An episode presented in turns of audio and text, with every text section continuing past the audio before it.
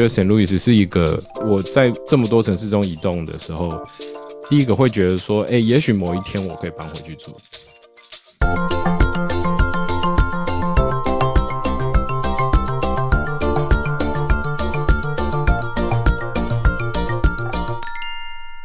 各位三脚猫的听众，大家好，我是天豪。本集节目开始前，我要来帮三脚猫的好伙伴 MTBA 来宣传一下他们一年一度的 MTBS 年会。今年的年会将会在九月二号和三号在圣路易举办，七月一号开始开放报名，而早鸟优惠则是到八月七号结束。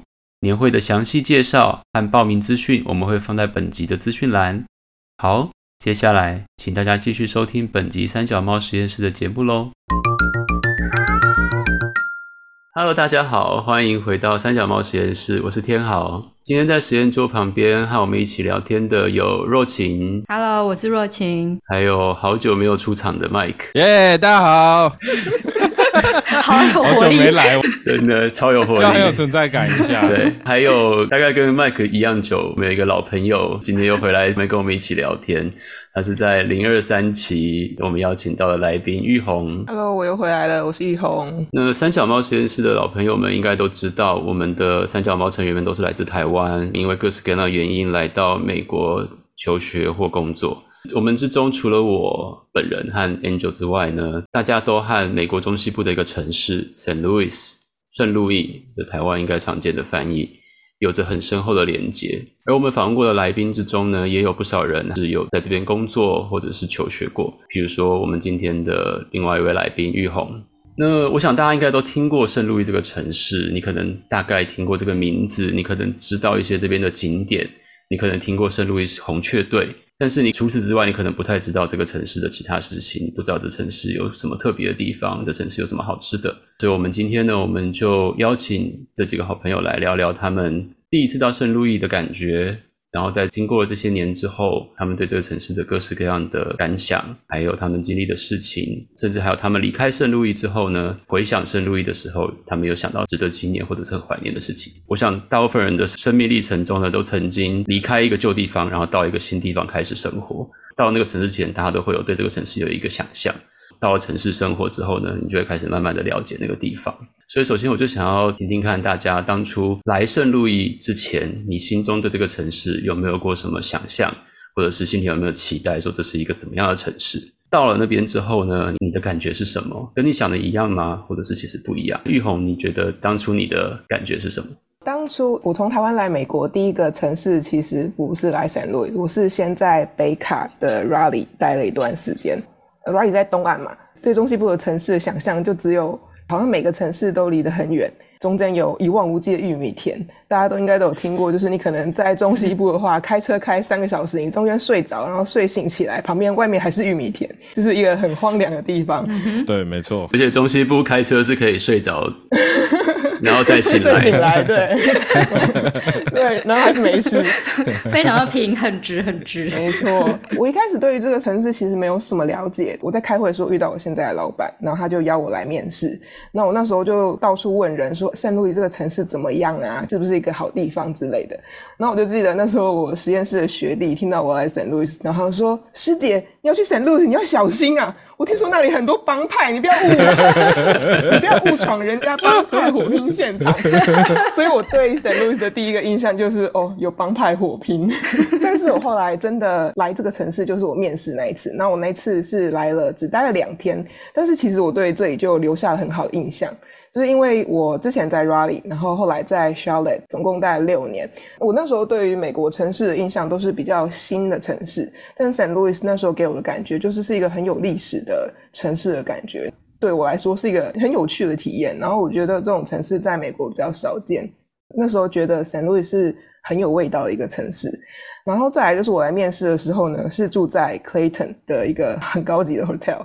我听说那你的那边位置真的比较好哎、我听说那是我老板的，就是你知道我老板的小 trick，小心机对，小心机，他都让来面试的人住在最好的那间 hotel。这些老板就是找人来面试，真的都会有用很多很多的小手段。没错，真的很聪明。我那时候就在 Clayton 住了两天，有待过 St. Louis 的人都知道，那一区就是非常好的一区，干净，然后住起来很舒服，就这样被骗来的。对，这就是我对 St. Louis 的印那象你。这样来，你有你有落差感吗？我其实不太有落差感，因为我真的搬来生活之后，我反而生活的时间越长，我反而是越来越喜欢 St. Louis。可能我个性的关系，我喜欢不要太拥挤的城市。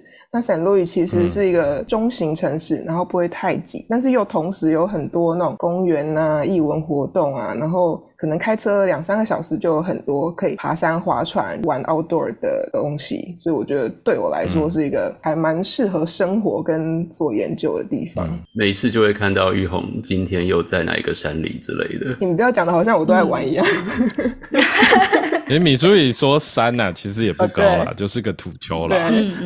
美中还是蛮平的。玉红讲的，这让我想到当初来面试的时候也是一样啦。PI 们的小心机嗯就是会把你安排到不错的地方去住。我之前工作的地方在华盛顿大学的医学院区，那那一区其实。再往城市的方向过去，可能就会稍微差一点。可是它面朝 Forest Park，就是这里的森林公园，那个地方确实会让你觉得有种哦，这挺不错的。这个地方的虽然不知道说治安超级好或怎样，但就是你看过去的景色是挺美的。那个时候也有那种嘿嘿，我也上当了 的感觉。因为我一直都知道华盛顿大学的医学院评价很好，排名很很前面，资源也很充裕。那我也知道 St. Louis，就是你如果查新闻，嗯，通常他他 的不好的新闻好像总是比好的新闻还要多，自然的排名也是比较差一点。那个时候还不明就里了，不知道原因，可是身边的人会说：“哎，你真的要去那边吗？”那我那个时候当然，因为没有绿卡，我觉得能哪里有工作我就去哪边，所以我就我就来了这样。所以我觉得很多时候大家都是跟着你的命运一起漂泊。没错，那若晴当初来圣路易之前，就是你有什么想象吗？我跟麦克和玉红有一点不一样的是，圣路易不是他们在美国的第一个城市，他们都在美国待过别的城市以后才来这边。但是圣路易是我来美国的第一个城市。那我在来圣路易之前，我在新竹住了一辈子，就是我是新竹土生土长，然后我大学在新竹念的时候，我从小到大没有离开过新，就没有住过 没有住过新竹以外的城市，然后我第二个城市就是圣路易斯。那个时候第一次来到圣路易斯的时候，也是面试，但是面试博士班的时候，我基本上应该是在申请学校的时候，我才知道圣路易斯这个地方。在台湾也没有看棒球或者什么，所以我也不知道红雀队啊或者什么东西的。所以在申请学校，然后看到哦，Washington University 看起来很厉害，我那个时候才知道圣路易斯这个地方。所以飞来面试之前，其实我对这个地方完全没有任何的想象。然后因为那个时候也只是来面试，所以也不太会有人跟你讲说什么自然什么这种，就没有人会特别跟你讲这些东西。我也没有特别去问人家这个地方怎么样。我想说，反正只是先去面试看看。那一年是二零一四年的冬天，那年美国有一个非常强的一个暴风雪还是什么，就在那一段时间，就是整个美国都超级冷，至少整个美国的北部嘛，东北部都非常的冷。记得那时候一到圣路易斯，很冷很冷，我那个时候外套觉得完全没有带够，只是随便一件 Uniqlo 的羽绒衣，然后就觉得 怎么这么冷，然后就是白雪，完全是雪覆盖，非常白。学校就会派人来接你嘛，然后那个时候坐 metro 也不会有开车的，就就有人派人接你，然后搭 St. Louis 的那个 metro，就是分轻轨，就也不是地铁，就是轻轨系统，然后就可以到医学院。整个面试的三天，基本上也都是环绕在 WashU 的医学院附近，program 就会带你去下一个地方，所以也没有太探索到整个城市其他的样貌，但是就感受到哦，这个学校好像还挺有资源的，在这个学校的其他的学生也都过得很开心这样子，然后那个时候才会真的听到关于圣路易斯的事情，因为你面试的时候他们就会跟你讲，然后你也可以问问题，所以在那个时候获得了很多关于圣路易斯资讯，大家就会跟你讲说，哦，你一定听说这边什么治安不好。好啊，但其实也没有那么糟，什么什么你不要去特别哪些地方，基本上也没有那么恐怖。对，就是那个，其实在我完全没有想象的情况下，获得了很多很多的资讯，这样。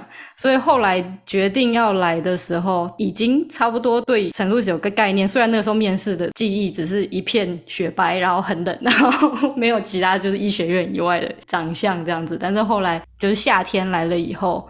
我还记得我是晚上的飞机抵达的，然后我跟文威搭同一班飞机，我们那时候就是一起约好一起搭同一班飞机到，然后就有人来接我们这样，然后晚上其实也都没什么记忆。大家都告诉你晚上不要出去嘛，所以就是被送到 apartment 以后就就乖乖待在里面这样，然后隔天就我们两个就一起出去，就是要去学校办手续什么的，然后就记得走去学校的路上，感觉说哦这个地方走在路上感觉很舒服很惬意，很多大树啊，然后建筑都看起来有点复古复古的那种感觉，所以那是那个时候的一个比较有就除了白雪以外的对 Saint Louis 的第一印象吧。那那个时候的街道其实就是靠近医学院的 Central West End 这个区域，这样这是。那个时候的第一印象，我相信 Johns Hopkins 去面试的时候，他们学长姐也会讲类似，一定会，一定会。但是，但是我确实是觉得没有，真的没有那么恐怖啦。对。然后我还记得若晴刚讲那个那个很冷的日子，因为那时候我在佛罗里达。那年的冬天真的是很冷。对 对，那个时候有个人做一个图，只有佛罗里达是红色，其他都是 蓝色、绿色，说 Everybody hate Florida。没错，我记得那张图。我也记得那张图，但是其实那张图对于我来讲其实没有什么差别，因为我那时候人在 Buffalo，就 Buffalo 基本上每年都长那个样子，所以都差不多冷。Buffalo 就是有那种什么美国其他地方都是很好，然后 Buffalo 就是一个骷髅头坐在一个长椅旁边是跟他一样高的雪那样子。瀑布结冻，所以那时候是若晴你第一次看到雪景吗？呃，小时候有看过，但是就是那种小时候的记忆了，我已经不确定是照片的记忆还是真实的小孩的记忆，但是对没，但是我没有看过这么一大片。全白路边的雪积的高高的这样的，那那真的是第一次看到。所以那时候有觉得这个印象是正面的还是负面的吗？还是就很中性？觉得蛮漂亮的，因为我那个时候来美国面试两个学校，然后我是先到纽约，那个时候就觉得哇，纽约路边好脏，就是下雪怎么旁边都是灰灰的，怎么不是白白的？哦，没有没有没有，它雪上面还会黄黄的。对对对对对，反正就是真的黑黑湿湿，然后脏脏。有对，但是到圣路易斯就哦。白白的一片，很干净，然后那个树丛就变这样圆圆白白的，一球一球的，就很可爱，还蛮漂亮的。只是觉得很冷，但是大家都说那年的冬天特别冷，平常不是那样，所以就想说，好，那应该没有那么严重。对，我觉得你讲到一个重点。其实我搬来加州之后，很多人问说：“哎，你从圣路易斯来，那你们是不是冬天有下很多雪？”但事实上，圣路易斯冬天雪没有下那么多，没有下很多，但是每年都会下一些啦。至少会有一两次是真的积雪，但大部分的时候就下来就不见了。那你们会像麦克跟若晴现在都在加州嘛？就你们会怀念那个有四季分明的地方的感觉吗？我会蛮怀念那个景致。但是我没有很怀念那个气温，有点贪心。春天、秋天的时候就会开始怀念景致变换啊，树变颜色，或是哦，加州这边有些花了，所以春天还好。但是像秋天这边就几乎没有什么会变色的树。然后这边冬天跟夏天基本上，如果你不看温度的话，你只是看那个景致是一模一样的，对啊，就是棕榈树跟蓝天。在景致的部分确实是有一点怀念，但是因为圣路易斯的夏天其实也是蛮热的，冬天又还蛮冷。那我现在加州的气温的部分就非常的舒适，挺爽的嘛。我对若晴最深印象就是他 Instagram 上，他只要是季节变换，他就要贴从他实验室拍出去的对那个海景第一排。树林没错，树景第一排，Forest Park 第一排，没错。你刚刚讲到的那个 Forest Park 的景，我就想说，当时你老板给你住哪一个饭店可以看到那个景？因为我的实验室的位置旁边就是一大片的落地窗，然后就是那整个 Forest Park。你那真的是很好的待遇。没有我，我只是说我因为我走过去那边看一下，当然我也会怀念啦，也是一样。那我在 San Diego 这里比较热，我就没有若晴那里那么爽。可是。我自己会一直往山上跑，因为我喜欢树多的地方。大家如果来过圣地亚哥，知道它一般的景色都是比较沙漠风景一点，比较干，树丛比较矮。我在那边住了快要三年，我还是不习惯，我还是比较喜欢那种高大树木。所以我去年美国国庆日我回圣路易斯一趟，然后一下飞机然后看到全部是那种翠绿。我就觉得哦，这个这个还是比较符合我的胃口。真的，真的的。哦，对啊，我其实觉得在至少在北美有四季的这些地方吧，那边的树在四个不同季节的颜色，那个真的是都是特别的颜色，就只是春天的绿跟夏天的绿是完全不同的绿，嗯它真的很吸引人，会让你记住一辈子的。我其实听你们两个这样讲，我现在反而觉得啊，就是珍惜现在自己拥有的，因为我也是很喜欢这里，就是春天跟秋天开花，然后跟树叶变色很漂亮。但是春天的时候，我又觉得哦，过敏真的是很想死。对，所以都是有好有坏。有好有坏啦，真的有好有坏。那我们刚刚听大家都多少聊了一些他们到这个城市之前的想象，然后他们后来看到这个城市之后，这城市的给他们的第一印象。他们都在圣路易待了相当一段时间。你们有没有在过了多久，或者是发生了什么事情、什么契机，让你们开始觉得你们真的属于这个城市了？这个城市开始让你们感觉跟你们一开始到那边的时候的想象不太一样，或者是说你们也许到现在都还是觉得这城市跟我来讲还是有点距离。我可以先讲好了。好啊，好啊。我应该是我们三个里面在圣路易斯待最久的人吗？我待了快八年，然后我其实觉得，我一直到我知道我会离开的时候，才开始真的觉得，哎，这个地方其实就像我的第二个家，开始有那个舍不得的感觉，然后会有一种你会冒出很多地点、很多餐厅，你会开始想象说，哦，这可能是我最后一次去了，然后会有那种舍不得的感觉，然后跟很多地方做很多的连接，但是在我要真的要离开之前，我好像就只是一直都是觉得那边就是一个过渡的地方，我就在这里念书而已。可能很多事情虽然越来越熟悉，但是也就是习以为常。只是直到那时候确定说，哦，会离开圣路易斯，要到 L A 的那一整年，就一直常常会冒出这种感觉。你们都有我的 IG 嘛，就是常常会看到我，就是会 po 这种东西。最后一次看到这个秋天的景色啦，最后一次这个下雪的景色，最后一次吃这间这你时间又特别久，就我有一整年的时间可以准备我要离开，我最后一次吃这家 barbecue 或者什么的，就会开始越来越感伤，然后就会想着说啊，以后在 LA 就是会是完全不同的城市样貌，过不一样的生活。那个时候才真的觉得我对这个地方已经有非常深厚的情感。其实说实话，那也是我在这个世界上待第二久的城市了。对，现在就是真的搬到 LA 也已经超过一年了。我很多时候还是还蛮怀念在圣路易斯的生活，跟在圣路易斯生活的时候的一些现在在加州、在 LA 这样子的大城市所没有的东西。所以对若晴来讲，就是在那边慢慢的过生活，然后其实没有发现自己其实已经是属于这个城市了，就是心里其实已经是觉得是属于这个城市，但是其实并没有察觉到这件事情，直到要离开的那一天，或知道自己要准备离开的时候，嗯对，然后我现在就会觉得说，如果人家问我从哪里来，就是除了台湾以外，我就会觉得我就是来自圣路易斯的这种感觉。就是有的时候，如果就是人家问你从哪里来，然后你不想要多解释，你不想要让人家觉得你是。观光客从台湾来的观光客这种玩，就去一些景点或者什么的，有些人他就会问你从哪里来之类的，然后可能有的时候你就会想要，就就不会特别想要讲你是台湾来的话，我就会觉得我是从圣路易斯来的 的这种感觉。哎，觉。我发现加州有个毛病哎，你跟他讲到 Saint Louis，他就跟你讲哦，那个加州中部那个 Saint Louis，那是圣路易斯 Obispo，对啊，然后就有人说，哎，你是那边来的哦，我哎 不是不是美中那个。哎、我还没有遇过哎、我遇到超多人跟我这样讲，然后你问他，他问你说他在哪里，我说在 Missouri 啊，嗯。嗯嗯嗯，我说你美国地图打开中间那叉，其实连很多美国人都不知道圣路易斯在哪里，因为一开始天豪不是说大家可能有听过圣路易斯这个城市吗？我就想说，嗯，可能有人应该没有听过。没错，没错。我最近才刚看到一个 meme，它就是如果你不是中西部人，然后来看中西部的地图的话，就每个州名字都是写错的，就全部都乱猜这样。全部都乱猜，真的真的是这样。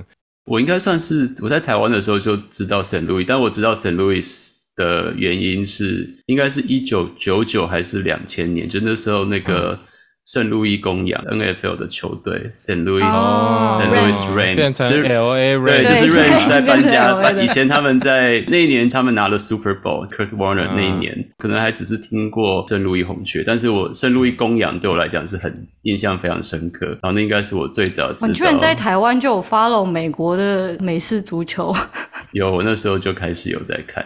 蛮厉害的。我的我跟你说，很多时候我第一次看到 St. Louis，其实跟就是热情还有很多台湾回来 St. Louis 有很大的关系。那个时候我不知道 St. Louis 是在哪里的城市，但我知道教育部跟 St. Louis 有一个奖学金。哦，跟 WashU 是跟 WashU 啦。对，跟 WashU 啊，对，跟对 WashU，我那个时候就知道说，在美国中部的 St. Louis，WashU 的医学院还蛮好的，我就知道这件事情。然后那时候我概略查过，但我跟所有人一样，就是除了知道那个拱门以外，我真的就对这里就没有概念了。一直到一直到我人来到这边，那你要分享你什么时候啊 觉得自己属于圣路易斯这个城市吗？或是 never？我觉得其实是，呃，我觉得我那个时候的状态是有点像是 postdoc 嘛，就是是 staff scientist，、那都知道自己身份如果过了，一定会移动到下一个城市。可是嘴巴上是这样讲啊，就会一直在那边吵说啊，我要搬了，我要搬了，然后他就说 St. Louis 这里面工作机会啊，就是这样会这样讲嘛。那快要跟大家讲一下，在 St. Louis 这边，虽然它医学院发展很好，但是它和医学相关的产业还是相对比较少。它有一些新创公司，但其实最大的两家公司直接和生物研究比较有关的，还是辉瑞跟拜耳在这里。就是拜耳把之前的孟山都吃下来，大概是这两个地方。那除此之外，其实它相对产业跟医疗相关，其实比较少，所以那个时候就会觉得说啊，我要走。可是大家也知道，就是从你嘴巴讲要走，到实际上真的很认真去找工作，通常都是我自己的状况，我拖了一段时间嘛。但我记得就在这个过程中，我才突然意识到说，哎、好像没有那么想要离开。那原因是因为我在这里有很多朋友，而且我有上教会。那这里教会的台湾人很多，而且蛮团结的，感情也蛮好的。对我来说，我觉得我第一个意识到是我并不想要离开人，而不是不想离开这个城市。我觉得城市其实是比较难比较，我相信很多人都有类似的经验。在美国住过 San Diego 已经是第四个城市了，会有这样的原因是因为每个人每个阶段状况不一样。那通常你移动到下一个城市的时候，你的生活状态条件也在进步中，嗯所以你永远都是会有一种感觉，就是新的地方可能会比较好一点。就是说有加有减，但是总是会觉得到新的地方会有新的刺激，所以会觉得新的地方可能比较好。但是我觉得 St. Louis 是一个我在这么多城市中移动的时候，第一个会觉得说，哎、也许某一天我可以搬回去住，会有那样的想象。嗯没有到说很确定怎样才可以让这件事情发生，但是会去想这件事。嗯那嗯我相信很多人可能还在你的事业，如果是在起飞阶段，或是你还没有小孩的时候，你可能就不会想到这些。但对我来说，我觉得 St. Louis 是一个蛮适合家里有小孩、年轻家庭待的一个城市。嗯它有很多的设施，然后它有很多的氛围吧，其实是我觉得还蛮好的，蛮蛮友善的。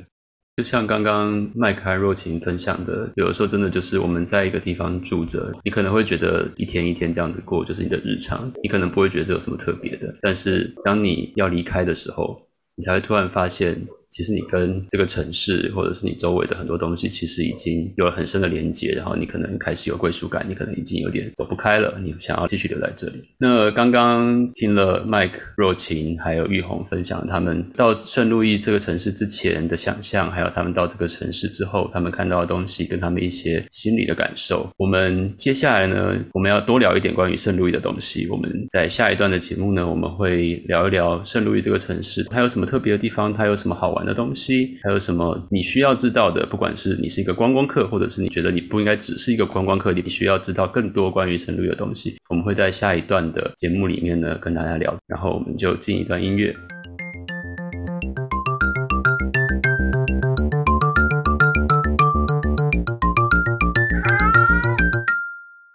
欢迎回来三脚猫实验室。那我们刚刚已经听了三个朋友他们心里对于圣路易斯的一些感觉。Mike，你要不要跟我们的听众多聊一点？你有什么关于圣路易的事情，你想要让大家知道的？我觉得刚刚大家在听我们三个人说，一定会发现一件事情，就是大家一开始对 St. Louis 的印象就是治安不好，或者是说你视觉上觉得不错，但所有人都跟你讲说这里有危险，不要去。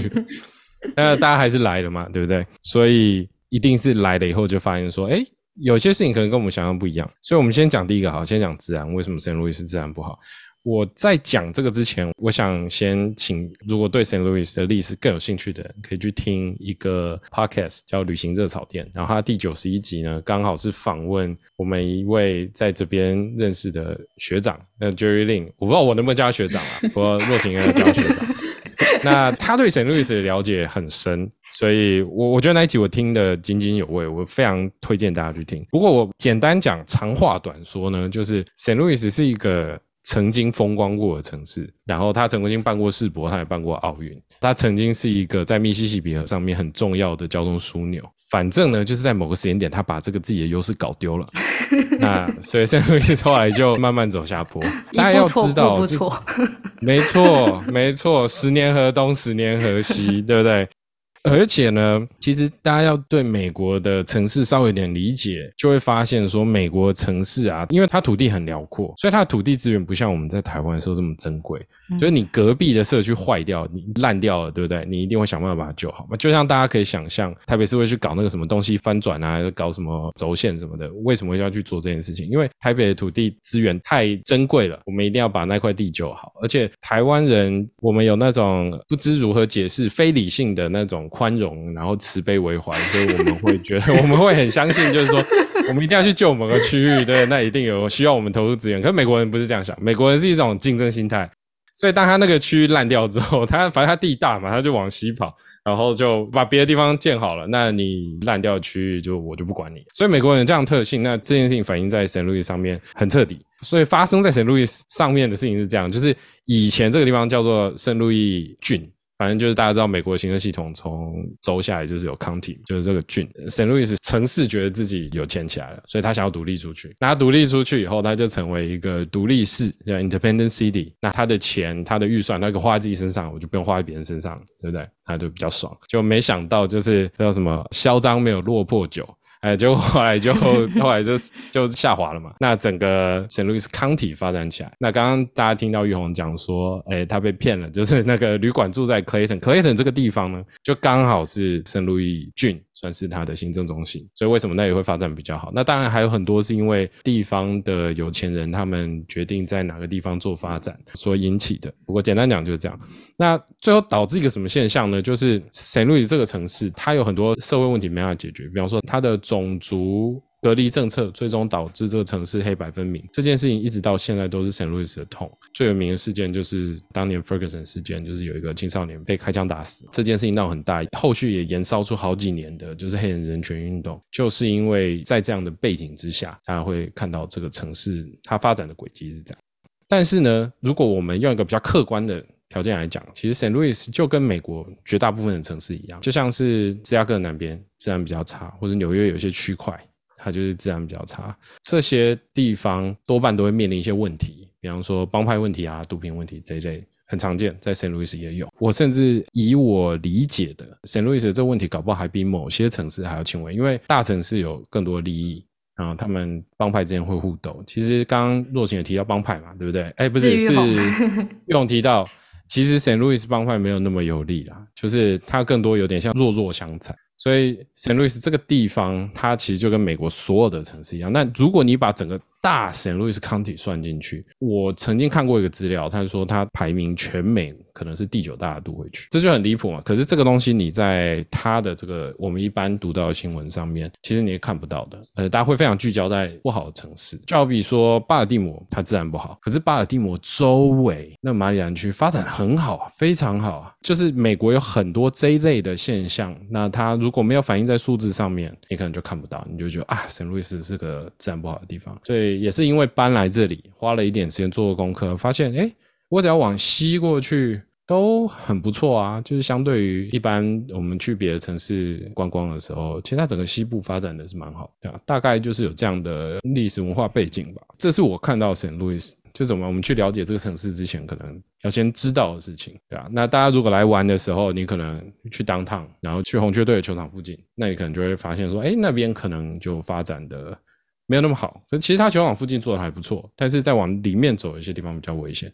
那圣路易斯真正危险的地方，其实我一般也都不会去。对，就是那种统计数据说圣路易斯是全美第二危险的城市之类的数据，它都是包含了一整个很大范围的。它所包含的圣路易斯，它有的时候甚至把伊利诺伊州那块我们称为 East St. Louis 的地方都算在这整个 St. Louis Metropolitan Area，然后把那些犯罪的东西加在一起，然后说这里是全美第二危险的地方。但其实你可以在这边住一辈子，你都不会去到那个超级危险的区域，像是丢马一贝啊，要像是 Ferguson 那个地方，或者是。Downtown 你可能会去，但是你去 downtown 你也是去一些景点的地方、人多的地方。至少我在那边住了快八年，我自己没有遇过任何就是什么恐怖的事情，从来没有。你可能偶尔会收到学校 email 说哪边哪边有抢劫，哪边哪边就是怎么样了，但是我没有遇过我身边有任何一个人他亲自遇到这样子的事情。所以其实这个统计数据大家也就是看看就好，它真的是不会发生在日常生活的每一个角落都很恐怖，并不是这。个样子，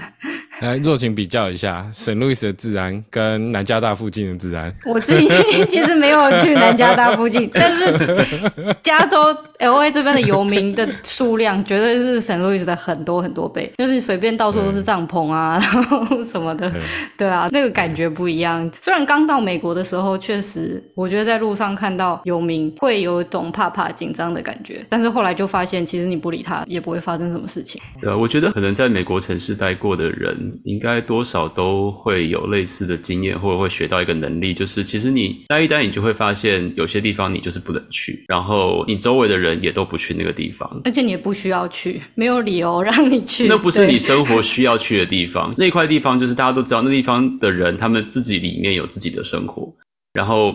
外面人过得好好的，通常大部分状况都会是一个井水不犯河水的状态。像我现在人住在芝加哥嘛，偶尔就是不知道为什么台湾新闻会突然爆一下的时候，妈就会说：“哎，芝加哥上礼拜就是又有什么十五起枪击案之类。”我说：“ 哦，对啊。”但那些枪击案其实都发生在某几个就是治安特别不好的区域，就是所有芝加哥人都知道的地方。就是你真的就是你真的不会去，就是在美国理解城市的整个概念，跟我们过去在台湾长大，我们对台湾城市的理解的概念其实是相当不一样的。对，就跟我爸之前只要看到美国中部的龙卷风就丢讯息，他都不管那个龙卷风离我多远。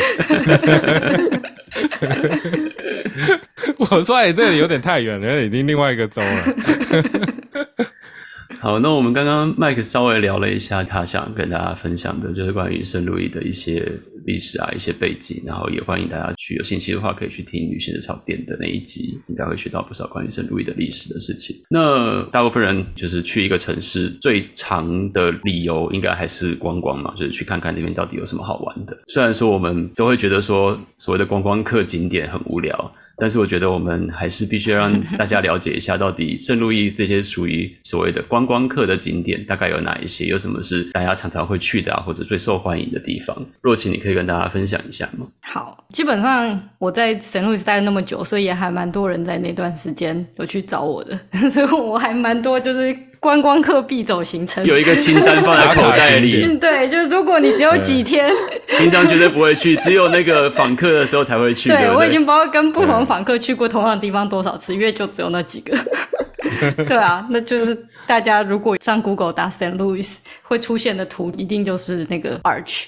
然后它在前几年还升格为 National Park，那它就是一个巨大的拱门。它基本上如果没有记错，它是西半球最高的纪念碑，就是比 DC 的那个独立纪念碑还要更高这样子。嗯，所以它在底下看真的是蛮壮观的，就是一个拱门造型，然后的结构还蛮酷的这样子。所以那真的是你如果一生就来圣路易斯一次，必须要去的。所以它是一个纪念碑，所以它是纪念什么？简单讲一下，就是纪念当时美国往西部大开发的一个开始的起点，所以它也叫做 Gateway to the West。这个 Arch 的全名是 Gateway Arch，纪念说当年美国往西部大开发从这个地方出发这样子。那个 Arch 就在 Downtown，然后基本上在圣路易斯这个城市的最东边，然后它旁边就是密西西比河。河过去以后就是伊利诺伊州了，就是另外一个州，所以就是州的边界这样子。然后那个 arch 很特别的是，它可以做一个不是电梯，但是也不是车的一个神缆车，神秘缆车，有轨道的神秘缆车，然后就可以对从它那个两只脚这样子坐坐坐坐到顶。然后坐到顶以后，你可以出来，然后走到中间，会有小小的窗户，然后你就可以看 St. Louis 的这一边跟密西西比河对岸 East St. Louis 那块荒芜平平的什么都没有的那边。所以它真的是一个建筑物，就它里面是可以进去的它。是可以进去的，然后它的整个东西的存在的意义，也就是让你进去，然后到顶上去看。它旁边的两只里面就是那个小车车，然后 就可以这样子到顶上，然后中间就有一小块空间是大家可以走出来，然后有两边的小窗户。对，然后是在一九我忘记是一九五零年代的时候盖的吗？它现在反正就升格为 National Parks，然后底下也有一个 museum，就还蛮多关于那个时候的历史，我觉得还蛮值得一去的啦。museum 是免费的，然后坐上去小车车大概十几块美金而已，就很便宜。你也可以不上去啊，因为其实神路易的景致没有非常的好看，所以从下面看那个 arch 就已经非常的壮观了。反而是比较美。对，我已经不知道跟就是各个来观光的人去过多少遍，我大概春夏秋冬的 arch 都看过了，对，但是我还是还蛮推荐的。那我自己另外很推荐 St. Louis 的就是 Forest Park，我们刚刚一直讲到的 Forest Park。那 Forest Park 它就是一个在 St. Louis City 里面很大的一个 City Park，它应该是全美第二大还是第几，就是前三大的 City Park，然后好像比 Central Park 还要更大。我记得那个时候来面试的时候，Program Director 就是跟我们玩 Trivia，然后就考这一题，然后它刚好位在 WashU 的主校区跟医学院的中间，所以就是两个校区中间刚好就隔着这个 park。这个 Forest Park 它很特别的一点。应该是它里面有很多免费的一些博物馆啊、动物园啊、然后夏天有那个 Muni，就是户外的音乐剧场，有免费的票可以坐。所以就是在那个里面有很多免费的活动。然后夏天刚结束的时候，也会有那个圣路易交响乐团会有一场免费音乐会，草地音乐会，反正就是很多各种事情会发生在那里。然后我想在圣路易住久的人，就是一定有非常多的时间花在那边的。听起来其实这不只是很适合观光客的东西，这个其实对于住在圣路易对生活的人住在那来说也边真的是非常不错非常好的资源嘛，对不对？就像麦克刚刚讲到的，就是有家庭的有小朋友，有家庭有小孩的，对对对非常像我自己也非常喜欢去免费的动物园。就虽然我没有带小孩或者是干嘛，但是我自己就是如果周末突然不知道干嘛，就哎去动物园走走还不错啊。然后因为是免费的，所以你也不用逛完全部嘛。你就今天我只是想去看北极熊跟企鹅，然后就看就很开心，然后就就可以走了。对对啊，而且它不是那种很小的动物园，它是一个蛮具规模的动物园。它有北极熊哎、应该不是很多动物园都有北极熊了吧？对啊，就我就觉得这个动物园真的是一定要去一下，而且就你没有太多时间的话，那我就建议你北极熊跟企鹅一定要看。企鹅馆真的超推，这是我第一次看到你感觉你可以摸到企鹅的企鹅馆，它不是在玻璃后面的，它是在闻得到，闻但是在你你如果把手伸过去，你真的其实可以摸到它的那种企鹅馆，非常的酷，这个很推。然后在 Forest Park 里面还有一个免费的 Art Museum 美术馆，这也还蛮推荐的，因为它平常常驻的展览也都是免费的。然后像莫内很有名一幅非常巨大的那个莲花的作品，就其中一部分就在那里，然后跟其他三个也都是在中西部的一些美术馆，他们这样共有这三 piece，然后有的时候他们就会一起把它放在其中一边展这一整条。对对啊，所以这个 Forest Park 我觉得也是非常值得去。我再讲一个，然后等一下 看看玉红有没有其他想讲的。我另外很推的是 City Museum，这也是一个很酷的东西。它是一个大人的游乐场，当然小孩也可以玩，但是是一个大人小孩都可以玩的游乐场。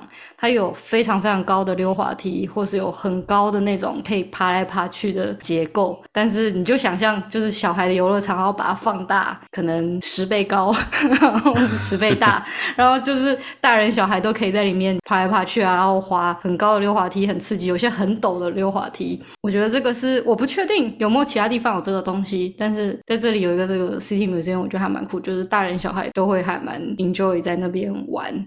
然后好像晚上还有卖一些酒精饮料，所以有一些就是大人的活动也会晚上去那边玩这样子。对，这是我几个我非常想要推荐的地方。那我觉得其实还有蛮多的啦，看玉红有没有想要分享一些他喜欢的。其实这些真的就很经典。那我想补充，就是 Forest Park 里面，因为 Saint Louis 办过世界万国博览会，然后你随便抓一个 Saint Louis 人。他们叫他介绍 Saint Louis，他一定会提到说 Saint Louis 办过世界万国博览会，所以里面也有一些，应该是有一些曾经当年就是就盖的建筑，然后还留到现在，我觉得真的还蛮有味道。然后另外有一个我很喜欢的就是刚刚若晴也有讲到的那个 Muni，就是那个。户外的音乐舞台剧场，这里就是历史很久，因为我上次去的时候，去年前年去，它是已经一百多年了。然后就是散路自己 local 非常有历史渊源的，等于是这个城市自己培养起来的一个剧场。然后每年都会有表演，也很尝试一些那种 Broadway 的表演。那我听说其实也是很多这里当地的就是舞台剧演员都会以这个 Muni 当成跳板，就是在这边表演的很好的话，之后就有机会。再去更大的城市，我甚至去纽约 Broadway 表演，对吧？我觉得这些真的是来圣路易之前，我没有想到是会是一个这么 approachable 的活动，可以去享受。这样，这也是我很喜欢这个城市的地方之一。那圣路易，你们感觉观光客多吗？不多哎，因为我记得我我当年要搬来这里的时候，就有听过一句话说：哦，你如果住圣路易的话，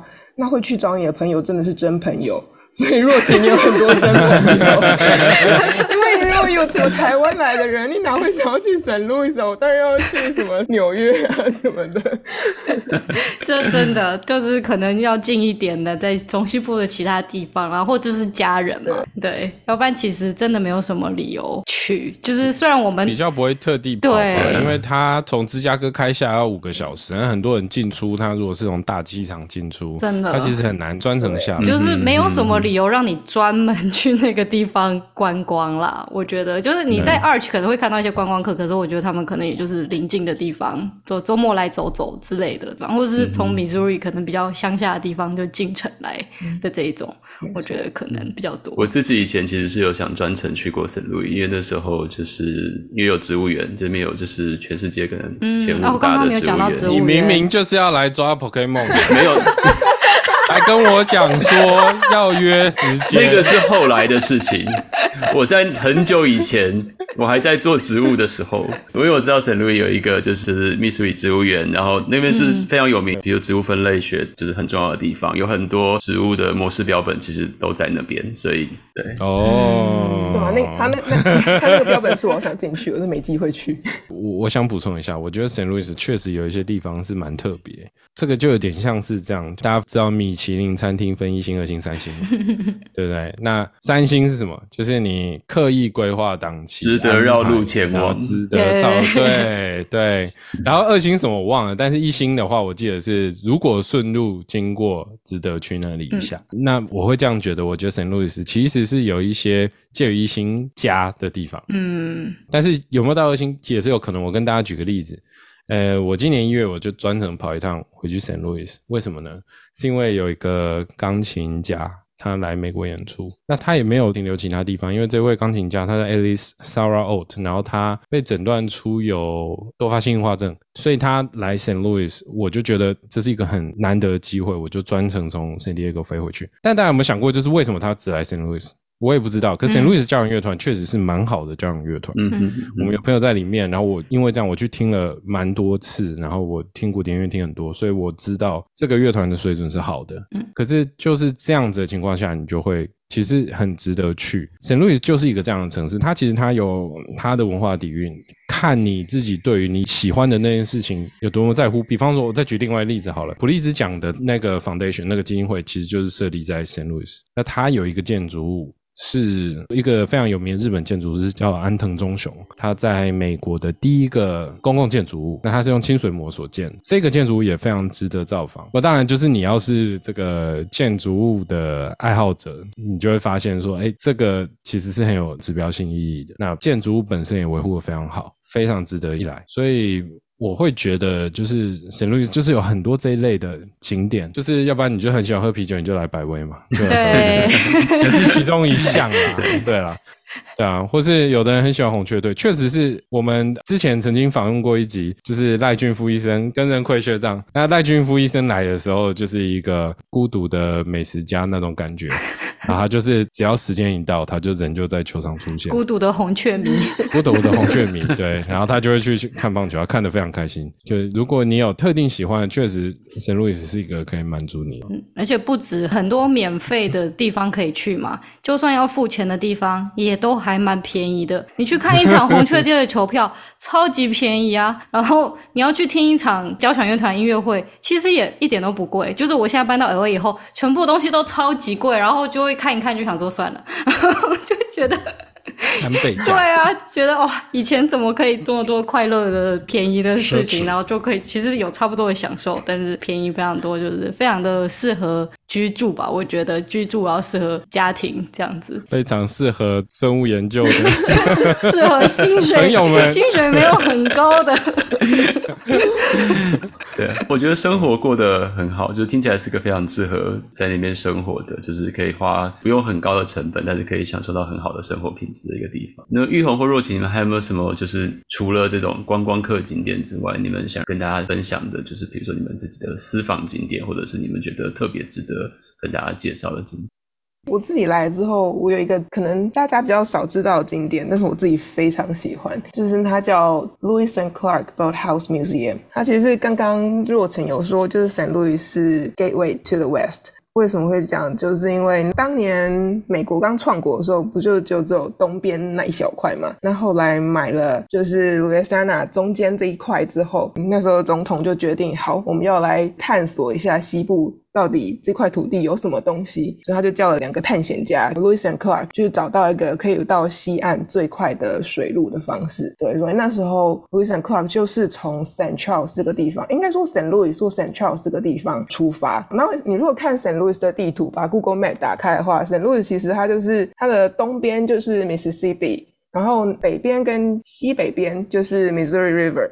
那么 Missouri River 一直往西北方走，就是当年那个这两位探险家带着他们的探险队一起。一直往那边探索的这个路线，然后我那时候觉得很有趣的是，因为我对美国历史实在是没有很清楚，所以那时候去了这个 Go h o Museum 之后，然后里面就有很多当初他们探险队留下来的一些他们的船是长怎样啊，然后他们在路上收集回来的一些矿物啊，然后他们在路上用的东西，然后还有他们收集回来一些植物的标本什么的。Louis and Clark，我记得应该是 Louis 他自己就是一个。个很厉害的，我不知道用怎么形容哎，我觉得就只有探险家这个词可以形容他们的职业，就觉得你看他的那个手稿，他就是写了非常详细的日记，然后还有很多他在一路上找到各种特殊他发现的植物，然后帮他命名，然后画下来，然后在那个 museum 就是让我更认识圣路易这个地区，这个作为就是往西部拓荒时期的开始，就是这个很重要的一个起点，然后同时那。时候跟我一起去的朋友就觉得，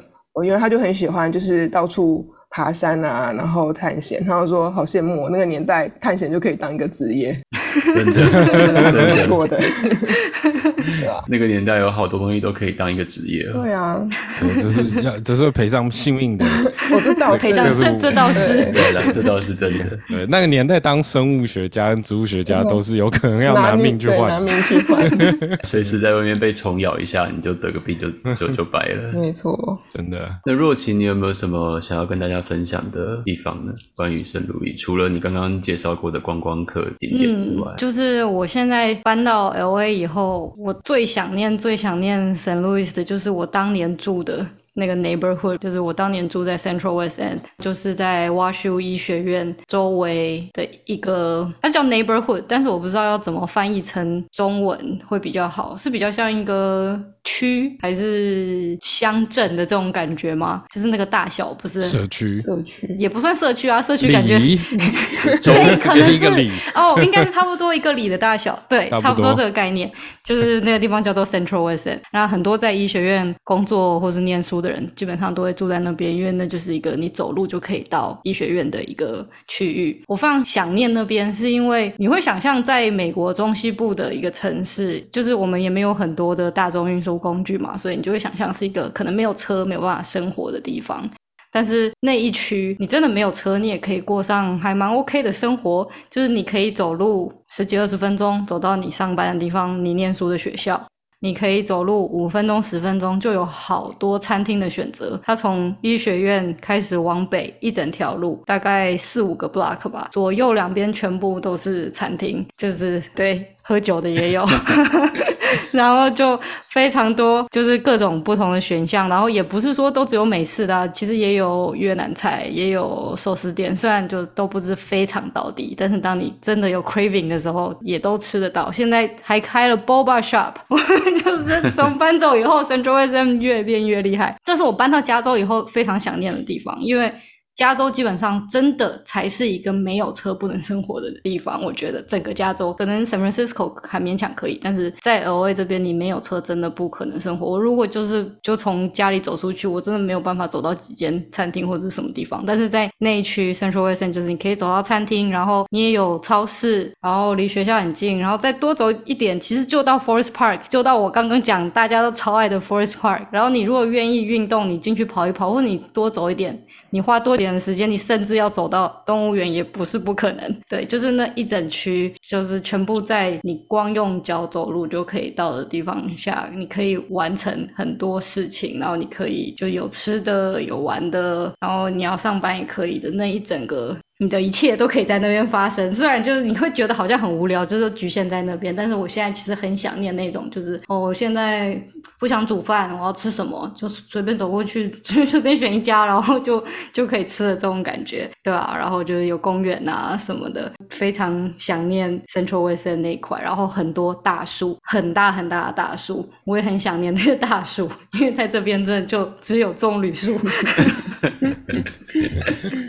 去年我回去参加毕业典礼，就是 COVID 延后了好几年毕业典礼，然后我妈还特地从台湾来，就是要跟我再回去圣路易斯参加那个毕业典礼。她就说她非常的期待那趟的旅行，因为她知道那会是她这辈子最后一次去圣路易斯，没有任何的理由再去那个地方。但是她也很怀念那个 Central West 的那个可以走在路上那种很多大树，然后建筑都有点古典的感觉。然后那边有一些还蛮漂亮的房子，是住家的房子，很多都是在就是当年办奥。运办世博的时候，很多有钱人盖的漂亮房子，就是有一些都在那边。对我妈，她就非常的怀念那个地方，然后她就觉得那个地方很漂亮，很有味道。对，但是我现在搬到 L A 以后，真的非常怀念圣路易斯的一个地方。或许观光客不一定会去那里，但是对于在那边生活了八年的 我，那是就是我对于圣路易斯最浓厚记忆就在那边。哦，那边有一个很神秘的东西，全世界破金是世界纪录最大颗的西洋旗。哦。哦，对，西洋旗，那嘛就西洋旗的那个国王的那个棋，那里有个象棋博物馆，然后它外面有一个说是破金世界纪录最大颗的棋，有一度被超越了，然后他就做了一颗更大颗的。好三八，真的很三八，就在超越回来。对，因为我看过他旧的棋跟现在新的，还是世界上最大颗的棋。我想他继续再拼下去，要盖房子，可是盖一栋人可以走进去。我觉得中西部很喜欢这些最大的东西啊。那个 Kansas 不是有那个超大的羽毛球吗？哦，对对对对对，嗯，那个美术馆里面，对对对。可能他们有足够的地嘛？有地大就可以弄一些很大的东西。Saint Louis 他们的大众运输系统发达吗？还是除了像刚刚说的 Central West End 之外，其他地方都必须就是没有车就没有脚了那样子？我这样讲好了，它只有两条线，所以它不发达。那它的两条线不是东西南北哦，是都是东西，东西向，只是一个是往机场去，然后一个是往南边去。对，两条线有一半是重叠在一起的，对，就是一个。Y 字形基本上就是对，那有公车吗？有公车，有有公车。我觉得是这样啦。比方说，有的城市有大众运输工具嘛，重点是你想不想搭。嗯，像 L A 我不敢去搭。对啊，像我像我上次去湾区，然后我带我的家人去，就是有游民，然后就上车，然后他全身穿的塑胶袋，然后坐下来后开始丢垃圾出来，然后我女儿就问说：“哎，爸爸，那个人怎么有垃圾从他身上喷出来？” 就是，然后后来他就开始抽大麻了嘛，然后所有的人就往车厢另外一个方向移动。坦白说，我在 St. Louis 没看过这样的。圣路易斯也会有游民，就是跑上车，但是他不会穿着没有那么多垃圾袋。我没有看过穿着垃圾对袋，啊我也没有看过直接抽大麻的。但有些他们会就是碎碎念，他可能会讲一些你不知道他在讲，对他可能精神有点问题，他就在那边碎碎念，然后你大你就感觉大家就会慢慢的移动。对，这还是会发生嘛，对啊。对，所以有的时候是我想讲这只，我不是要讲游民问题，但我想讲这只是说，有的时候你东西在那里，你能不能用是一回事。是，对，对，对，说不定当初只盖出这两条线也是有一点关系。哦，也一样，同样都是说，同样我，我跟你讲，在 DC 也是一样的状况，就是对。治安比较好的区域，或是地价比较贵的地方，他们不希望大众运输系统就是迁过去，把不好地方的人可以太轻易的到达他们的地方。跟台湾我们常见的想法好像不太一样。台湾就觉得说，就是沿着捷运线啊，对不对？就黄金地段，捷运应该要哪，房价就涨到哪。完全不一样，我们刚刚听了三个人分享了很多他们觉得观光客应该要知道的圣路易，或者是那些如果你想要当一个当地人，你可能需要知道的关于圣路易的一些他们心中最值得去造访的景点，或者是最值得去看一看的区域。听起来圣路易就是好像是一个步调没有很快，然后物价在相当可以接受的范围，但是呢，你可以享受到很多品质相当不错的。不管是设施也好啊，公共设施、公共区域，或者是一些景点也好，我觉得这听起来对于有家庭的人或者是学生来讲，都是一个听起来是一个很适合居住的地方，因为你可能有更多的余裕可以去在这个地方去找到符合你自己步调，或者是符合你自己心目中的那个有品质的生活。既然会想要到这样的一个城市呢，除了作为一个观光客，或者是你今天到那边去求学之外呢，另外一个可能的原因就是你去那边工作嘛。圣路易这个地方有什么特别发达的产业，值得大家在那边也许可以找到适合你的机会呢？那我们会在下一段节目呢，再由我们三个来自圣路易的朋友来跟大家分享。我们就进一段音乐。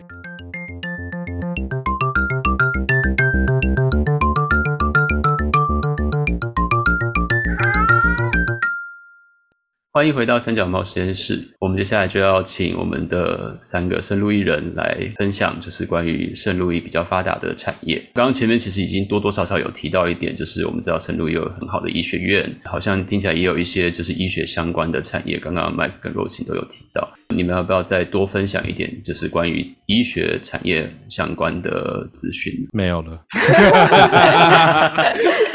要不然怎么会搬走呢？就没有了吗就在研究上面啦，就是如果要做业界生物相关业界的产业的话，刚刚麦克就是讲到了这里唯一比较大的呃一些选择嘛，就是 Pfizer、辉瑞跟贝尔，然后也有 Sigma、Millipore Sigma，这些应该是比较大的。然后 WashU 旁边有一个小小的。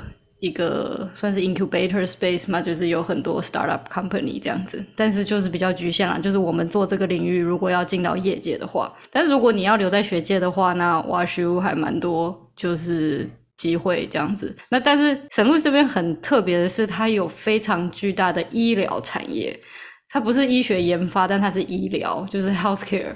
system 这边有三个很巨大的，就是 healthcare 的，就是那什么单位集团对集团，集那其其中 WashU 属于的呢是这个 BJC 的 system，Barnes and Jewish Hospital。那它里面就包含了 WashU，就是 WashU 的医生，他们基本上就是属于这个医院的系统，所以它有 Barnes Barnes and Jewish Hospital，然后它有 St. Louis Children's Hospital，然后 St. Louis 还有另外一个也是很大的学校 St. Louis University，它也有自己的医学院，那他们的医院是属于 SSM。这个 health system 的，那它其中 Saint Louis 呃 University 的 hospital，然后他们的 Cardinal Glennon Children's Hospital，然后还有 Saint Louis 在 Clayton 那边有一个 Saint Mary Hospital，也是属于这个集团的，这另外一个很大的集团。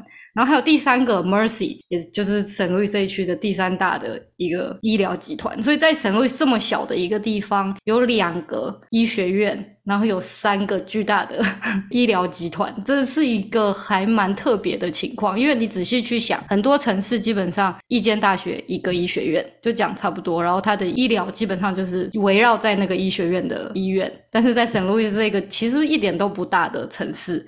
有三个很巨大的医疗系统，所以就是他们这三大医疗系统基本上要照顾这整大区，就除了圣路易斯以外，你就是往旁边扩展的的乡村可能两三个小时开车以内的地方的人都要靠这三个系统在支持。所以，如果你是做就是你是医生、护士，就是在医疗产业或者在医疗产业相关的其他的话，这边可能会有很多机会。但是如果像我们想要做研究的，生物研究相关的话，就机会相对少很多。业界了，业界对，就如果你要留在学术界的话，那你在这边还是有很多可以做博士后。然后如果你有机会可以留下来，当然也是非常好的机会。对，但是如果你要像我，我跟 Mike 想要进业界，在圣路易斯的选择就会比较局限，那当然还是有 Pfizer 还是很大的药厂嘛，但是就是你就想你就只有几间可以选的这种感觉啦，就是这个部分没有办法跟东西岸比。另外一个是这里的新创有，但是没有那么多啦。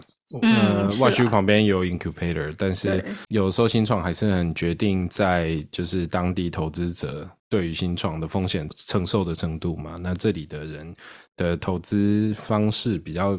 趋向保守，所以比较没有像东西两岸这么多啦。可以东西两岸比较愿意做一些高风险的投资。就虽然说好像没有非常的多，但是至少围绕着医学相关领域还是有一些产业。那当然，医学产业也是我们就是在美国做生计、生意相关的人比较熟悉的一个产业。但是呢，我知道圣路易那边其实在植物科学或者是农业方面的产业，其实是算是一个美国中西部的一个算是很重要的一个城市。玉红可以跟我们分享一下。下就是你对这方面的了解。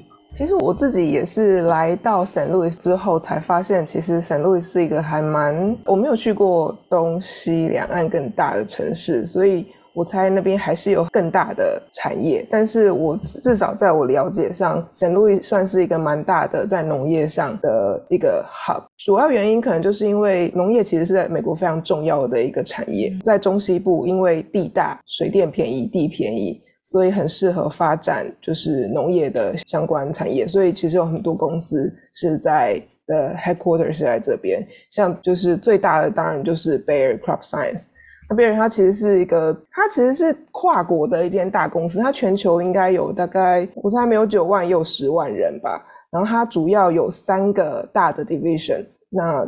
一个就是 pharmaceutical，药学，但就大家知道，它最有名的应该就是当年的那个阿司匹林，然后再来的话就是 human health，然后再来。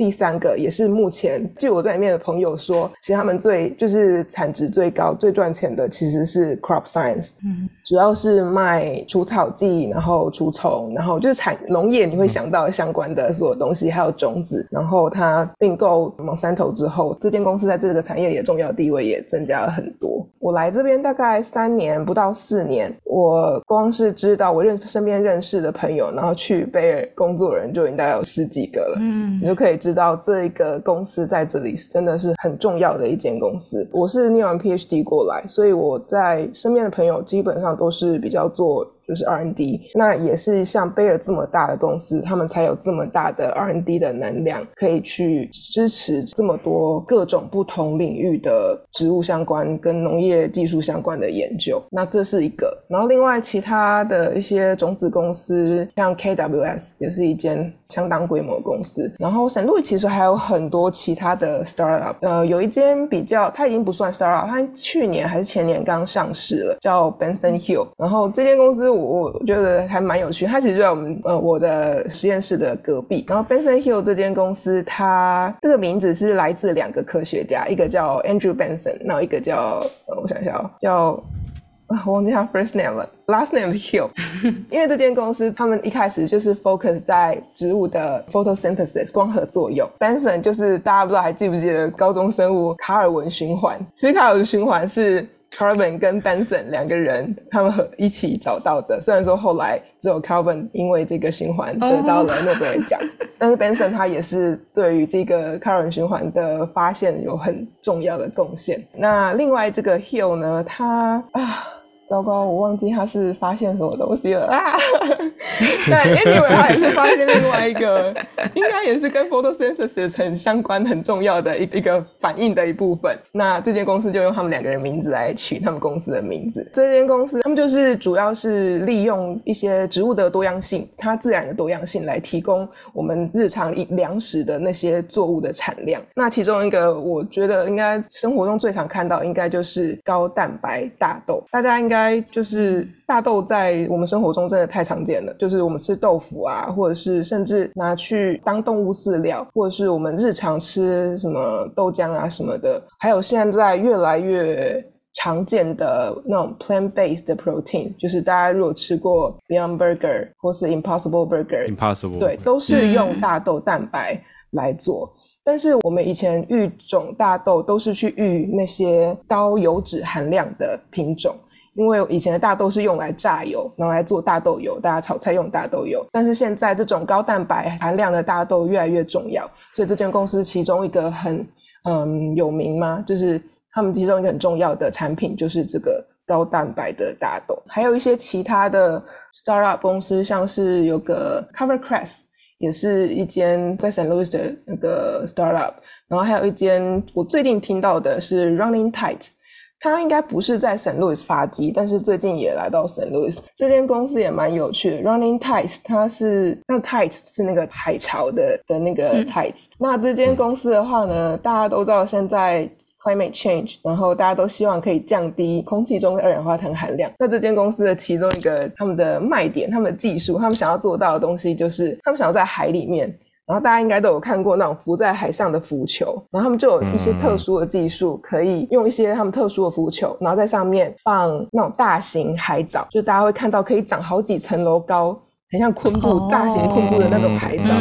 让它们养在那个浮球上面，然后它就可以吸收溶在海水里的二氧化碳，而且这种海藻长得很快，等它越长越大，越长越大，它到达一定重量。他们在设计让它沉到海的底深处去，就是借这样子的一个机制，可以吸收掉、固定住空气里的二氧化碳。因为很大一部分的二氧化碳溶在海水里，让海水的酸碱性降低，也会让我们大气里的二氧化碳越来越多。所以它这样子就可以达到一个帮助我们整个减碳的一个作用。当然，这整个技术，我个人觉得非常新潮，然后它也是一个还在非常前期的新创公司，还。需要很多的研究去支持这样子的技术，那我也觉得是一个很有趣的，在这边看到的新创。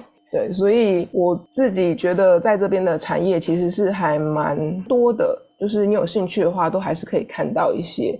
虽然说大的话，就是真的就是那一两家，这真的就是在中西部会看到的一个困境，就是真的公司的产业比较小一点。那研究方面的话，就是我自己来的话，就是我现在工作的地方就是在 Denver Plant Science Center，那它是大概成立快二十五年了吧，还是已经二十五年了？那它据说。至少我们我们中心自己说，它是全世界最大的非盈利植物研究机构，我不知道是真的假的。但是呃，我们中心的话，它就是其实跟一般的大学有一点像，就是我们很多大概三十几个实验室，然后每个实验室的 PI 就是有 affiliate 一些其他附近的学校的大学的 graduate program，所以我们也会有 graduate student，他们可以收其附近大学 graduate student。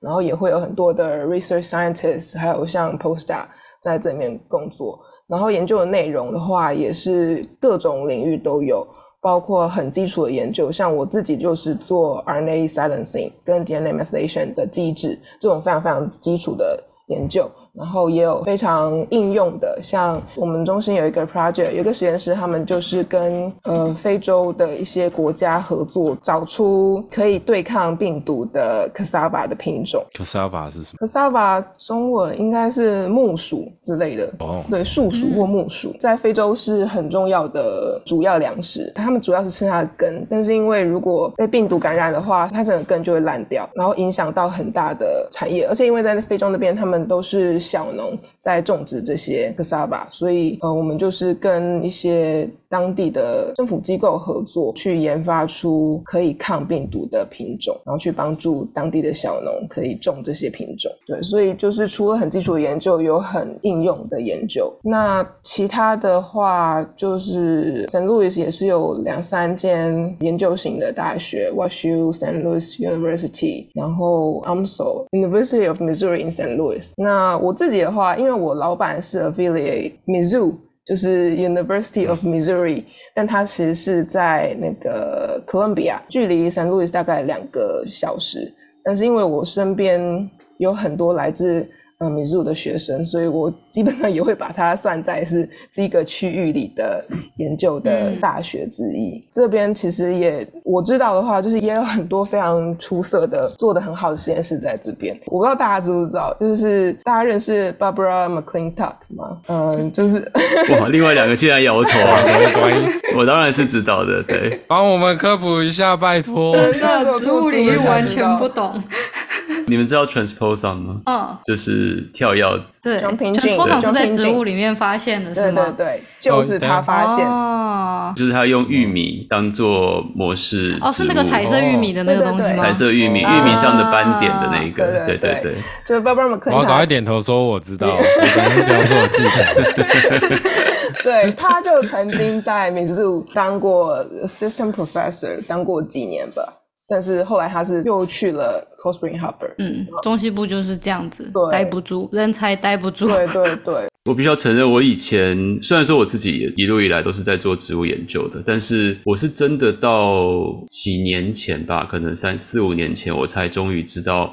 原来 Saint Louis 是一个植物科学，不管是产业或者是植物科学研究的一个很重要的城市，一个据点。对我以前一直觉得，就是美国植物科学研究大部分都是在就是西边的加州那边，然后东边的话就是像纽约那边有几个，要不然就是像 Cornell，就是康奈尔大学那边，就是另外一个植物研究的重镇。然后中西这边，我这边以前只知道就是 UIUC 嘛，就是伊利诺大学香槟分校那边。对我真的到几年前才知道，原来圣路易有相当。好的植物科学研究产业跟还有就是农业相关的产业都在那边，嗯，对，就是有点觉得啊，知道的太晚的感觉。有一个产学合作的迹象啊，就是有一次我去你们中心外面，就去 Danforth Center 外面，然后那个时候刚好有办活动，就是有产业界的人来，然后你就看到你们中心外面满满的 pickup truck。我就在那一瞬间，我意识到 Danforth Center 不是一个只是做研究的地方，并没有。我们，你知道，我们员工四百多个。其实大概只有一半，甚至可能不到，应该大概只有一半是真的 scientist，有很多是做就是比较像是啊，因为我们又是一个 non-profit，对对对对，跟大众沟通，跟 donor 沟通，然后跟业界沟通。哦，不过我觉得这听起来是一个很好的一个，不管是科学或者是产业发展的一个系统，因为我觉得。就像我们有时候自己在实验室做久了，有时候你真的会怀疑我做的东西到底有没有用啊？就是对这个世界到底有没有帮助啊？没错，没错。尤其是说，就是像你做植物的，日常常被问到，就是你做这东西到底在干嘛？嗯，跟我们吃的东西有关吗？之类的。就我们自己在里面，有的时候真的会觉得，将来一定可以用在某个地方，但是其实我们对于中间的很多连接，其实我们也是不是知道的很清楚。但是我觉得像 Saint Louis 听起来一个还蛮不错的系统，就是中间很多环节，它基本上都有接在一起，然后从。学到产业，其实它听起来至少是有试图去建立一个这样的系统，也听起来也是有在运作。我觉得听起来真的是个，如果你是做植物研究，但是你想要进业界的话，其实我觉得听起来真的是一个，也许可以在那边找到不错的机会。没错，尤其是像我本来以为我自己做的东西非常的基础研究，对，但是像有贝尔这样大的公司存在，它其实它的 R&D 其实像我们这样的实验室也是可以找到里面会有它的需要我们这种基础研究的的人才的部门。那圣。路易那边除了就是刚刚有提过的医学产业啊，或者是植物科学产业之外，圣路易那边好像也是很多就是大家都听过名字的企业，它的总部啊，或者是他们很重要的据点在那边，对不对？像刚刚其实麦克已经讲过嘛，就是大家可以去那边喝啤酒，那边百威的总部是在那边的，对不对？好像还有很多其他你可能没有想过的，就是其实是圣路易来的大公司。就讲一个好了，就讲一个 吓坏大家，Panera。这种美国在美国的人才懂啊。Panera 要先科普哦，你们你们要不要先科普一下？Panera Panera 就是一家做它是什么三明治，然后呃 bagel 面包的一个连锁店，然后它在美国非常大。那我自己是觉得它是一个很好的选择，因为。它等于是我觉得在提供三明治上面，它的品质还蛮不错的。然后，比方说它的 sourdough，就是它的那个酸面包，其实是品质还算蛮稳定。那基本上你去美国所有大城市，你都可以看得到这家店。然后我刚刚到圣路易斯的时候，我就看，哎，不对啊，这 Mark 长得跟这家店是一模一样。可是为什么它名字不叫 Panera，牌子上写叫 Saint Louis Bread Co Corporation 的那个 Corp，嗯后来我才知道，原来这家公司是从 St. Louis 发迹，所以他在 St. Louis 的店面的名字不一样，他不叫 Panera，他就叫做 St. Louis Bread Corp。对对通常当地的人会讲什么 Bread Corp。Bread Corp，对。而且传说是当初想要拓展到美国其他地方，然后想要换一个名字，但是神路当地的店不想换，就所以就还是以就还是用对，哦 还是沿用那个名字。哦，所以是 St. Louis 那边所有的 Panera Bread 都不叫做 Panera Bread，都叫做像有慢慢开始要换成 Panera。对，真的假的？还是有一些 Pan 真的还是有一些改叫 Panera，对，没有节操，没错，没有节操就背叛背叛自己，对背叛背叛自己的城市，会被当地人抵制吗？这我们就不知道了。不知道，不知道，所以前觉得很好笑啊，就是为什么之后我们叫 San Luis Co？对，然后那个之前发生就是在网络上有延上纽约人的事情，就是那个 bagel 在纽约吃，当然就是一整个嘛，在 St. Louis 的人就突然贴了一篇，就是我们会把它切成小块，我们会叫店员把它切成小块，然后这件事情在美国就乡民之间就延上了，因为大家就想说哪有人这样吃的，然后纽约那里就爆炸这样。没错，产生了城市跟城市之间的的纷争，还蛮好笑的。没错。像南部粽跟北部粽的概念。对，就是要占这个东西。哦，说到这个，其实像神路易斯 barbecue 也还算蛮有名。嗯，很好吃。可是因为在美国神 barbecue 这件事情实在太敏感，每个人都是我家巷口吊打，所以其实就没变变没有点没什么好争这样。没有没有，但是我听说 barbecue 这个东西真的是在中西部或者是德州什么这种地方才吃得到，真的好吃的。这边西岸你有找到好吃的 barbecue 过吗？有了，我再带你去。我来公司的大概前一两个 happy hour，他们就叫 barbecue，然后我就吃了那个 rib，想说这什么鬼东西？然后这你也可以叫它 barbecue 吗？你已经陷入了我家巷口屌打的情绪，就很想念 happy 你要你要放下执念，那你就可以吃出好的味道。那既然已经讲到就是那边的食物，有什么就是大家觉得最特别，或者是其他人不知道的，就是属于 St. Louis 的食物吗？对有趣的就是 toasty ravioli 了。那它就是，其实大家知道 ravioli 就是意大利饺嘛，就是像水饺，但是它是就是面皮，然后里面通常会包着 cheese 啊，或者是肉之类绞肉这样的东西。然后 St. Louis 有一种 toasted，就是它其实是炸的意大利饺。然后就是坊间传闻，不太确定到底是哪一间餐厅，在呃 St. Louis 有一个小意大利区叫做 The Hills，那边有很多意大利餐厅，某某几间都说是他们的厨师，就是某一个厨师有一天好像喝醉了还是怎么样，就不小心把这个 ravioli 掉进油锅，然后就炸了。然后拿出来以后呢，就一吃发现，诶蛮好吃的。然后就，于是他就发明了这个 toasted ravioli 这个品相，所以它就是炸的 ravioli，通常里面都是包碎的绞肉，猪绞肉、牛绞肉这样子，然后就我觉得沾超传意大利红酱。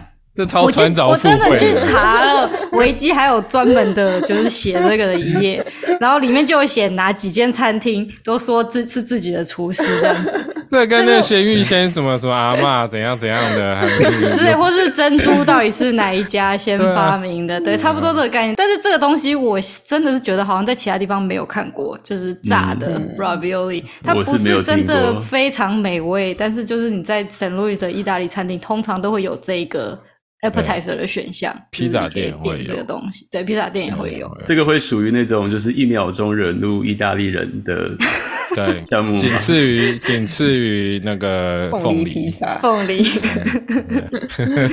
对，这应该蛮特别的。还有另外一个就是，如果有养猫啊、养狗的人，应该就知道宠物的呃饲料 Purina，他们的总公司也是在 St. Louis。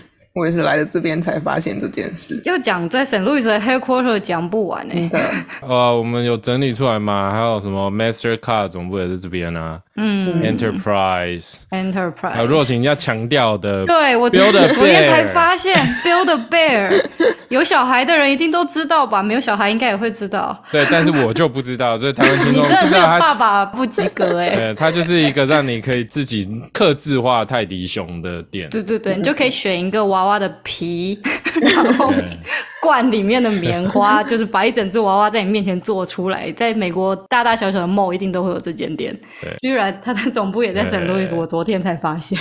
然后还有 Triple A，然后这里有波音公司在这里，嗯，然后其中我忘了哪一款的大黄蜂是在这边做，所以你如果去 St. Louis 的科学博物馆前面，它其实是有一台战斗机全尺寸的放在那边，哦忘了是大黄蜂还是超级大黄蜂，我真的忘了，不过就是其中一台是在这里做的。那曾经是卖到，然后后来卖给波音。嗯，对，大概就是这些公司啦，还有应该还有很多啦。只对啦其实有一时啦间，对啊，对，就大家会很惊讶，就是很多你很熟悉的大公司，居然都是在这边发迹的。没错，那听起来是圣路易，就是除了刚刚我们提到有一些些医学相关产业，然后有我个人觉得相当不错的植物科学研究产业之外，也有很多知名的企业总部啊，他们的重要据点或者他们的出发点最开始的地方都在圣路易。我今天其实听了就是。若晴啊、Mike 还有玉红分享的圣路易，我觉得圣路易其实我不知道大家有没有这种感觉，就是圣路易斯这个城市，也许对你来讲听起来跟大家以前听过的很多美国的城市，你想象的纽约、LA、旧金山。听起来不太一样，但是就我自己在美国就是生活这些年下来，我的感觉是，其实 Saint Louis 其实它其实就是一扇窗户，你可以看到，其实有很大一部分美国人他们生活的城市其实长得像 Saint Louis 这样的，而跟你知道的纽约那样子在欲望城市里面看到那样子的一个生活，其实是完全不一样。我们在节目开头就有提过，你可能会因为各式各样的原因，在人生的不同阶段，你会去到一个新的城市，你可能一开始会充满着很多的期待，那你可能也会开始有点害怕，呃，有点抗拒去接触这个城市。但不管你用什么方式、什么原因，你去到这个城市，你慢慢的就会开始对这个城市有越来越多的了解，你可能也就会慢慢的开始喜欢上这个城市。一个城市其实就跟我们每个人一样，我们都有着很多不同的面相。那我们今天透过就是若晴、麦看玉红，从他们的眼睛去看圣路易斯这个城市，去让我们了解圣路易斯这城市，除了你在观光旅游书上会看到的那些东西之外，还有一些很多属于他们自己的有趣的事情，属于他们自己的景点，属于他们自己对这个城市的感觉。我也希望就是今天跟我们一起听完这整个节目的你们呢，也可以从我们刚刚这些聊天里面呢，得到一些属于你自己的一些这个城市也许吸引你的地方。今年刚刚好就是 MTBA 的年会，正好也要在圣路易举办。我们刚刚前面有讲过所谓米其林三星啊、二星、一星的东西，可以把 MTBS 年会呢当成一个米其林三星的景点，你必须要专程去。那圣路易就像我们刚刚前面讲到，它应该是介于一星、二星之间的东西，所以你如果可以去然后又顺便去拜访圣路易这个城市的话，听起来是不是就是一个很完美的计划？我们还是会一样把今年年会的相关资讯放在这一集的资讯栏，所以如果你有兴趣的话，可以去参考一下。另外呢，希望可以透过今天的节目呢，可以提醒我们每一个人，就是无论你在这个地方你住过多久，你都还是在某一天可能刚好转过一个转角，你就会突然发现，哎。这个地方有一些你之前从来没有发现过的有趣的东西。任何城市其实不管你在里面待多久，我相信它都一定有一些小小的会让你开心的东西，值得你继续去发掘。今天的节目就到这边，希望你们会喜欢。那我们也谢谢若晴、麦克和玉红今天来跟我们分享他们对于圣路易这个城市的点点滴滴。那谢谢大家的收听，拜拜。拜拜拜拜。本集节目由三脚猫实验室团队制作发行。我们团队是由一群在美国打拼的年轻科学家，希望在探索职业发展、追求专业与生活上的平衡同时，也能保有对自己专业领域以外的好奇心和对周遭人事物的关怀。如果你喜欢我们的节目，欢迎你在 Apple Podcast 下面留言，或到脸书粉丝团、IG 和我们互动，让我们一起成为专业又有温度的人。